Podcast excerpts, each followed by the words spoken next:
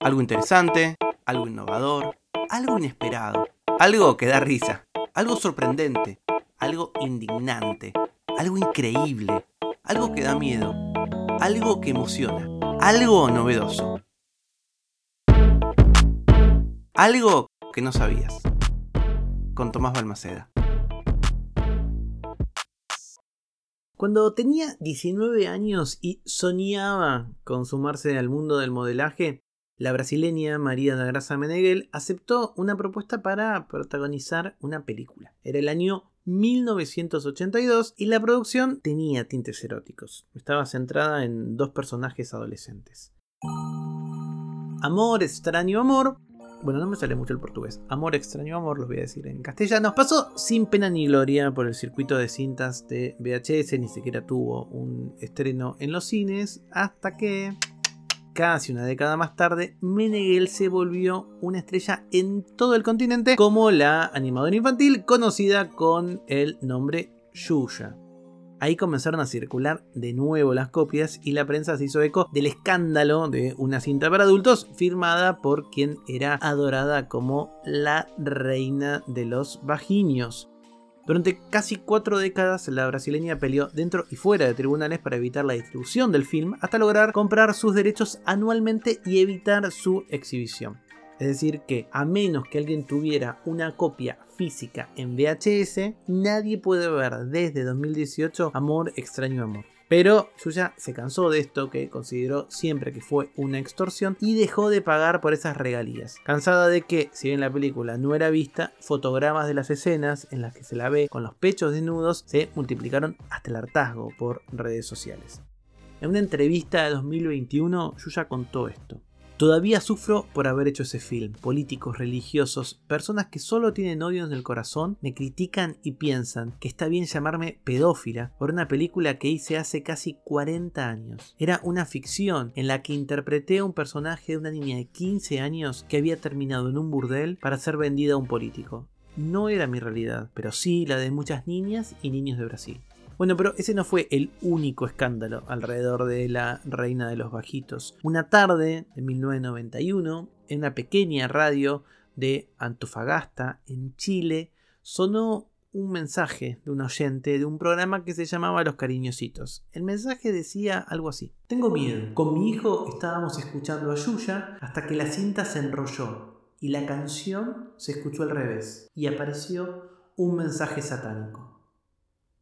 Y así comenzaba la leyenda. Se decía que si vos ponías al revés la canción más popular de Yuya, se escuchaba El diablo es magnífico. El conductor del programa, Félix Acori Gómez, que hoy es concejal de la región, hace algunos años dio una nota recordando ese primer mensaje que inició esta leyenda urbana y dijo esto. Efectivamente se escuchaba esa frase, así que dimos a conocer la noticia, una verdadera primicia, lanzando de paso este mensaje oculto al aire, luego de que hiciéramos un despacho a Santiago con Enrique Maluenda a los estudios centrales de Radio Nacional.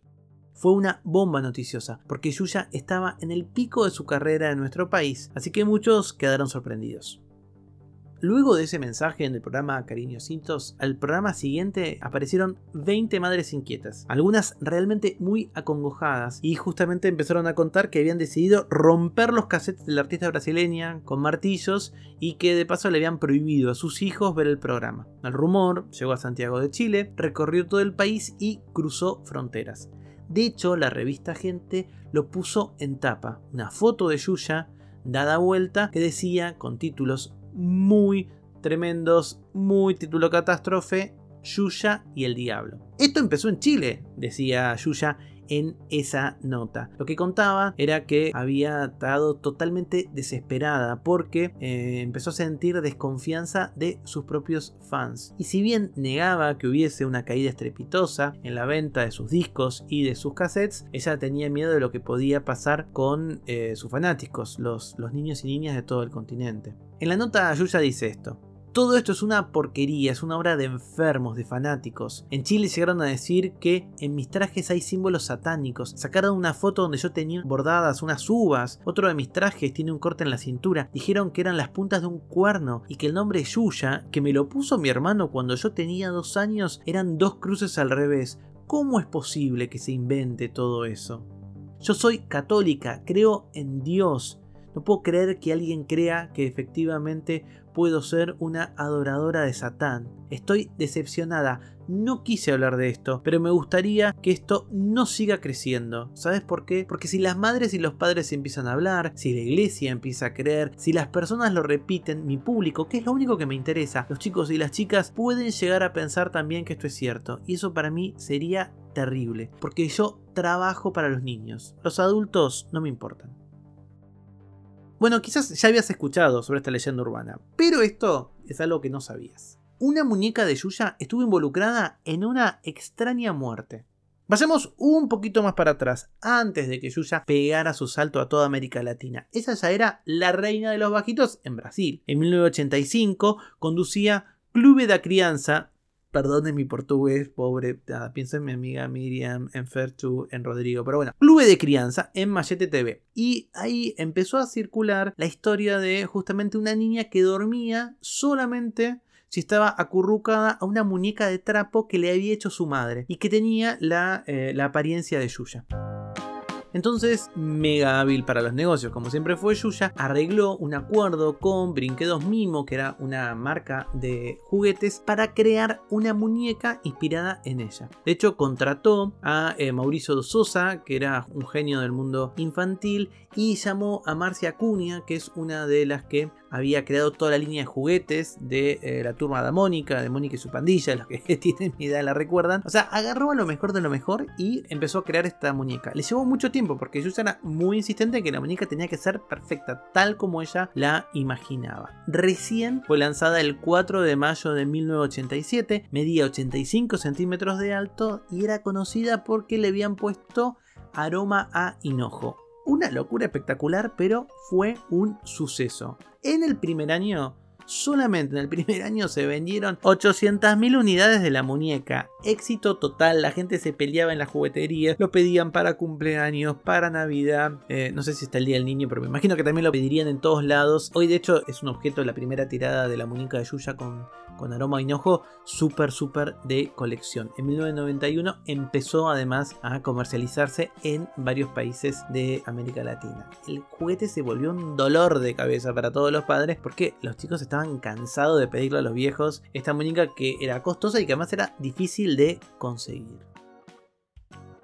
La leyenda urbana dice que en la ciudad de Sorocaba, en el interior de San Pablo, una niña de dos años empezó a pedir sin descanso a su madre que le regalaran la muñeca de Yuya. Y la madre estaba desempleada, sin un mango, sin dinero. Harta de que la hija le pidiera todo el tiempo por la muñeca, le dijo, cansada, si el diablo me manda el dinero, te compro la muñeca. Plin, plin, plin, plin, plin. Al día siguiente, cuenta la leyenda, es exactamente lo que sucedió. La mujer estaba caminando y encontró el dinero exacto para comprarle el juguete a la hija. Entonces, bueno, fue y la complació. Pero ahí comienza la tragedia. lo que dice la historia es que esa noche la muñeca adquirió unas enormes garras que incluso le aumentaron el tamaño de los pechos. ¿Qué tiene de diabólico que te crezcan las tetas? No sabemos, pero esta es la versión que estuve investigando. Y que esta criatura habría arañado a la niña en la cara.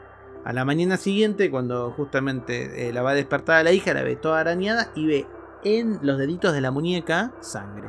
Se enloquece, se pone muy preocupada, guarda eh, la, muñeca eh, media diabólica en un placar, sigue con su vida. A la noche siguiente la muñeca sale del placar, obvio. Obvio que un placar no va a hacer nada contra una muñeca con tetas. Y ahí surge lo peor. Porque el diablo entró en el cuerpo de la muñeca y se llevó el alma de la joven quien fue encontrada muerta. Horrorizada, dice la leyenda, la madre de la niña lleva la muñeca de Yuya a la Catedral Metropolitana, Nuestra Señora do Ponte, me sale medio italiano, pero bueno, Nuestra Señora del Puente, en donde el monseñor Mauro Valiri, que era entonces párroco de ese lugar, exorcizó al juguete. Esta es la leyenda urbana, pero ¿qué pasó? El 9 de noviembre de 1988, y esto ya no es leyenda urbana, se puede consultarlo, pueden googlearlo, estoy leyendo de ahí, el diario de Sorocaba publica la noticia como cierta, 9 de noviembre de 1988, y cuenta además que la muñeca está guardada, encadenada, para que no se escape de vuelta, en el Museo Sacro de la Catedral. Y esto hace que la gente se empiece a reunir y el día siguiente, el 10 de noviembre de 1988, cientos de personas se juntaron en la puerta de la catedral para tratar de ver la muñeca e incluso destruirla, porque tenían miedo que se escapara y que dañara a más personas. El público estaba enardecido. Tuvo que salir Balini, el monseñor, a decir que eso no era cierto, que era una noticia falsa, pero no podía contener a esta gente totalmente sacada. Tuvo que venir la policía y hubo represión. En 2016, 27 años después de que la historia se publicara y que obsesionara a, los habitantes de Sorocaba y a varias partes de Brasil, Netflix la contrató a Yuya para hacer una publicidad de una de las temporadas de Stranger Things, ubicado en lo ochentoso. Y pueden creer que si ven la, la publicidad que está dando vueltas ahí en YouTube, van a encontrar que hay en el fondo una muñeca que se le encienden los ojos, una muñeca original de Yuya. Mm. Y esto es algo que no sabías. Una muñeca de Yuya estuvo involucrada en una extraña muerte. Si sabes algo que quizás el resto de nosotros no sabemos, me lo podés contar en hola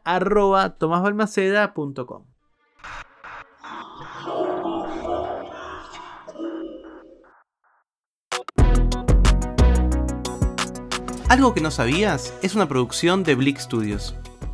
Idea y realización, Tomás Balmaceda. Edición y tratamiento del sonido, Andrea Kukier. Música original, Vlad Gluschenko. Nos vemos mañana con algo que no sabías.